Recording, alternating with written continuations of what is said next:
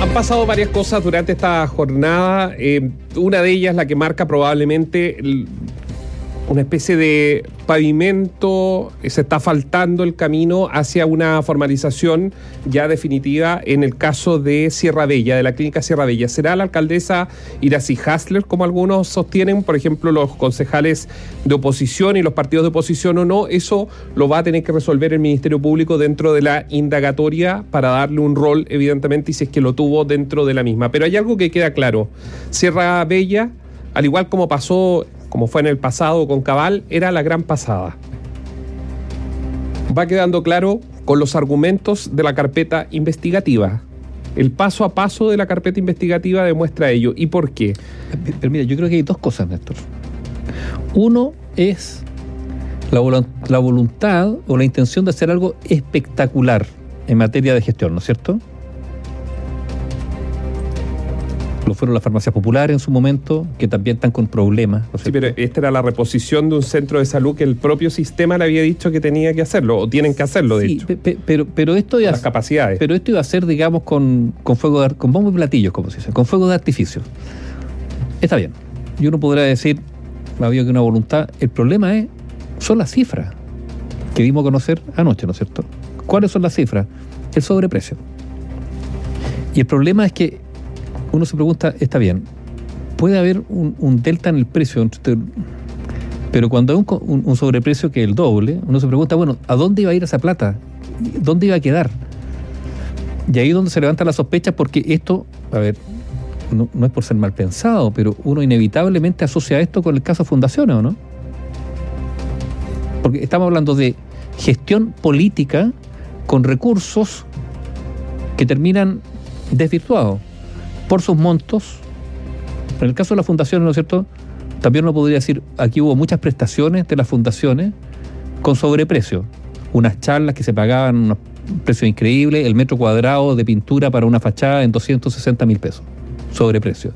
Y aquí también hay una figura sobreprecio también, con el mundo político involucrado, y uno se pregunta, ¿dónde termina ese dinero? ¿En los bolsillos de alguien? El arca de algún partido para después hacer campaña, para financiar activistas, trabajo territorial, despliegue, etcétera, etcétera. Pero la Municipalidad de Santiago está en un entuerto a partir de, insisto, de la cifra. De 8.200 millones el informe a lo máximo que se podría haber vendido en las dos propiedades, porque recuerden que estamos hablando de dos propiedades, es un máximo de cerca de 4.300 millones. ¿Cuál es la prueba del Ministerio Público donde si uno hace la línea de tiempo? Bueno, de los 8.000 se rebaja en realidad, lo máximo que podría haber costado las dos propiedades era 4.000, la mitad de lo que justamente se tenía por eh, entendido del gasto, y eso es lo que busca probar el Ministerio Público.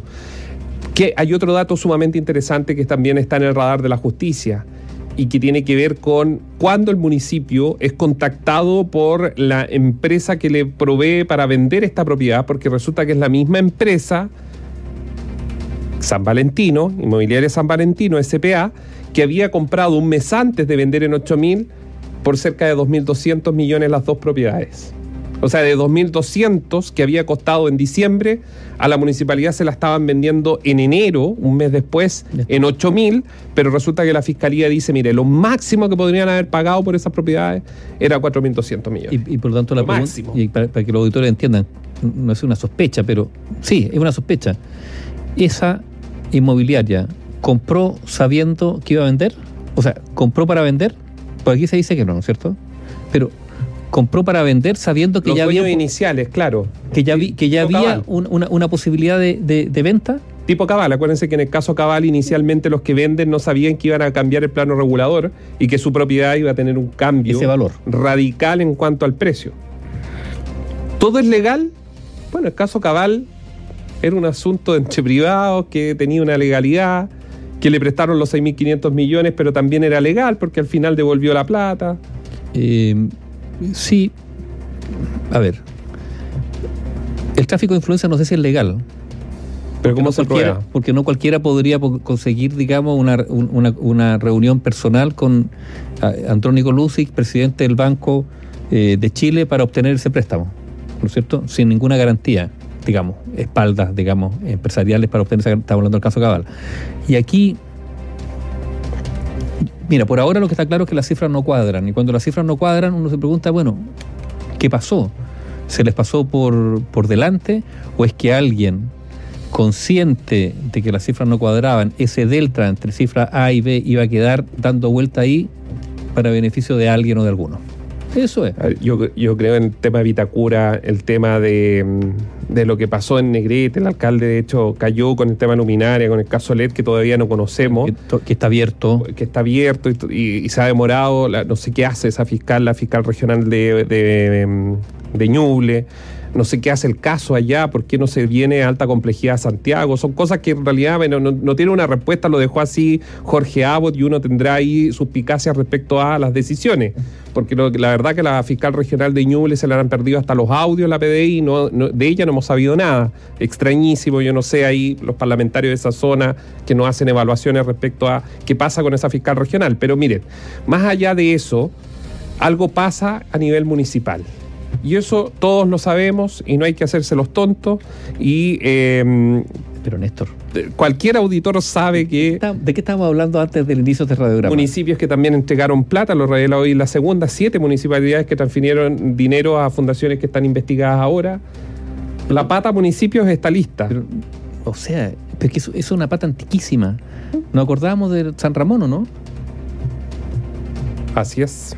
Haciendo memoria nomás. O sea, yo insisto, y esto lo han señalado varias ONG dedicadas al tema de transparencia, es en los municipios donde hay mayor posibilidad de foco de corrupción, porque hay, a ver, hay muchos frentes donde se gasta, hay mucho dinero circulante, patente, o sea, y por lo tanto hay, hay un, un flujo que no es unívoco, que viene de muchas fuentes, donde puede haber datos de corrupción y donde han habido muchos casos de corrupción es en municipios, transversalmente, a de todos los sectores políticos. Sí, de todos. Eh, eh, eso es lo primero. Ahora, aquí también hay, eh, hay que sacar, hay, que, hay que sacar al baile, digamos, a los concejales, que son los que tienen la primera tarea de fiscalización. Bueno, en Sierra Bella, pues los concejales que andaban incluso invitando a la prensa para mostrar el edificio, lo bueno que era la decisión. Y ahora están en silencio esos concejales.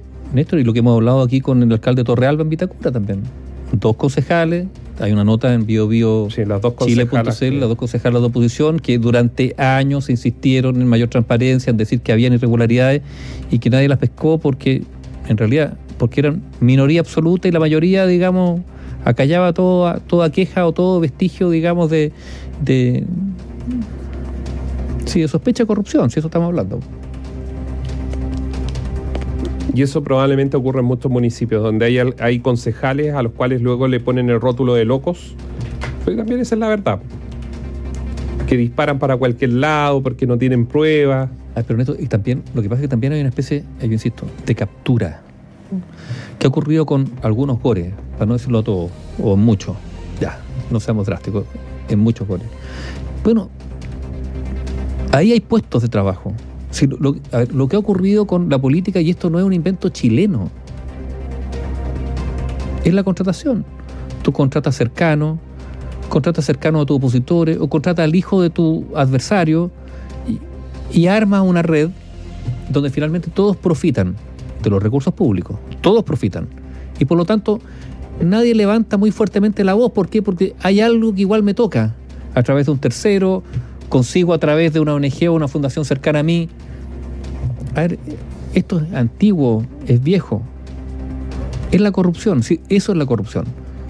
La corrupción no es abrir el cajón y llevarse la plata, no, a veces simplemente instalar a alguien propicio en un puesto, en un cargo, para el cual no tiene grandes aptitudes, pero te va a servir como colchón. ¿Por qué? Porque esa persona tiene un contacto con tu adversario político o con tu opositor y por lo tanto va a mediar, va a hacer que los golpes sean más tenue. Eh,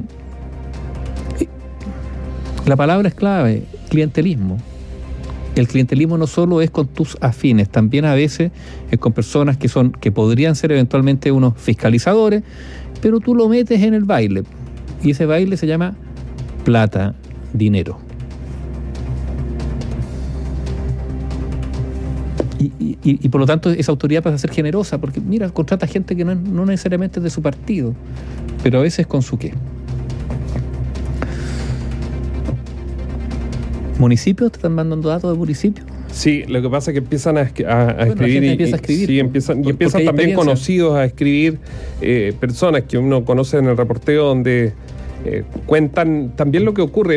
A ver, yo mencionaba sobre concejales y efectivamente... WhatsApp de, la radio. Sí, Soy concejal de diseño en tal comuna, me terminé retirándome cansado, nadie hacía nada cuando había una denuncia. Parece que vimos ahí en la sensibilidad respecto a los concejales que intentan hacer su trabajo, Nivaldo, que tienen una posición crítica y son literalmente, como me dice que una persona, despedazados por el alcalde y el resto de grupitos que son los grupis, los concejales grupis que aplauden tipo Corea del Norte. ¿Ha visto eso en Corea del Norte? Que todos aplauden sonrientes, no importa que la talla sea fome, aplauden igual, total, es como el gran líder de la comuna y eso aparentemente es lo que estamos, estamos llenos a lo largo del país y que está ocurriendo.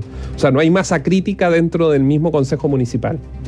Porque el que, el que pueda estar en una aparente crítica, incluso siendo del mismo sector político, fíjese, según algunos relatos que llegan acá, eh, son despedazados justamente por estos grupos. Se pone desde ciudadanía profesional, sexual, pasando por cualquier cosa. Todo sirve en la guerra política. Y yo creo que, bueno, eso es lo que finalmente cansa. Hoy día inventar cualquier cosa a través de una cuenta de Twitter falsa. Mira, uno podría decir. Está lo mismo. Uno podría decir dos cosas. No sé si. Que se ha generado en Chile riqueza. Se ha generado, ¿no es cierto? ¿Ha habido recursos disponibles? Si había recursos disponibles. La pregunta es cómo se han gastado. El accidente en Boca Sur. En Concepción, todos los pasos ferroviarios son al mismo nivel para los vehículos. No hay ningún paso bajo o sobre nivel. En todo el Gran Concepción. Aquí en Santiago sería un escándalo. Entonces uno dice, ha habido recursos. ¿Cómo se han gastado o mal gastado? Esa es la pregunta. Porque a veces se dice, no, se necesita más. El Estado. Ah, pero partamos gastando bien lo que hay. Y yo tengo la sensación que se ha malgastado muchísimo, que ha habido una ineficiencia, mejor dicho, ha habido una ineficiencia para los objetivos. Porque finalmente hay plata que ha llegado para financiar otras cosas. Pero insistimos, aquí lo ha ocurrido con el caso Fundación y todo lo que hemos hablado son dineros para ir en beneficio de la gente más necesitada y que ha terminado en otras manos o en otros bolsillos. Si esa es la gran crítica. O la contratación de profesionales para la ejecución de proyectos para presentarlo a los gobiernos regionales. Antiguamente, en los 90, los 2000, decía un arquitecto, la, la, cantidad de proyectos que tenían los municipios era inmensa porque se trabajaba netamente para ello, ya sea cualquiera, desde pavimentar una calle, alumbrado, qué sé yo. Hoy día esa densidad de calidad de proyectos y cantidad de proyectos ha bajado muchísimo, lo cual demuestra digamos, un poco el reflejo también de lo que está, cómo está el país, ¿no? Hoy día las calles de, en gran parte de las ciudades de Chile, miren los destrozadas que están. Pareciera que a nadie le importa. Tal vez van a inventar un seguro para los amortiguadores, porque ah, tenemos que poner la patente del auto en los vidrios, o sea, le ponen, le ponen en definitiva a la gente honesta, bueno, el día de mañana capaz que los municipios van a sacar un seguro para amortiguadores. Bueno, para no pavimentar las calles, digamos. esa cosa absurda, digamos, que el Estado dice, oye, pero si usted no tenía la reja muy baja su casa, es culpa suya que hayan o no tiene cámara. por favor. O sea, la seguridad, digamos.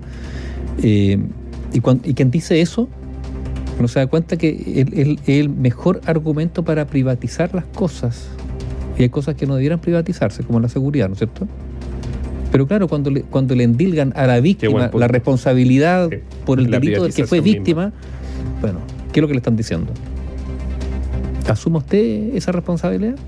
O sea, ineficiencia en este caso del Estado y el Estado en este caso, ya derivamos a otro lado, digamos, la incapacidad de responder en estándares mínimos. Si al final el Estado no lo puede hacer todo, garantizar todo, pero estándares mínimos en materia, por ejemplo, yo insisto, de probidad de todas maneras a esta altura, por todo lo que hemos vivido no en este gobierno, hace ya muchos gobiernos.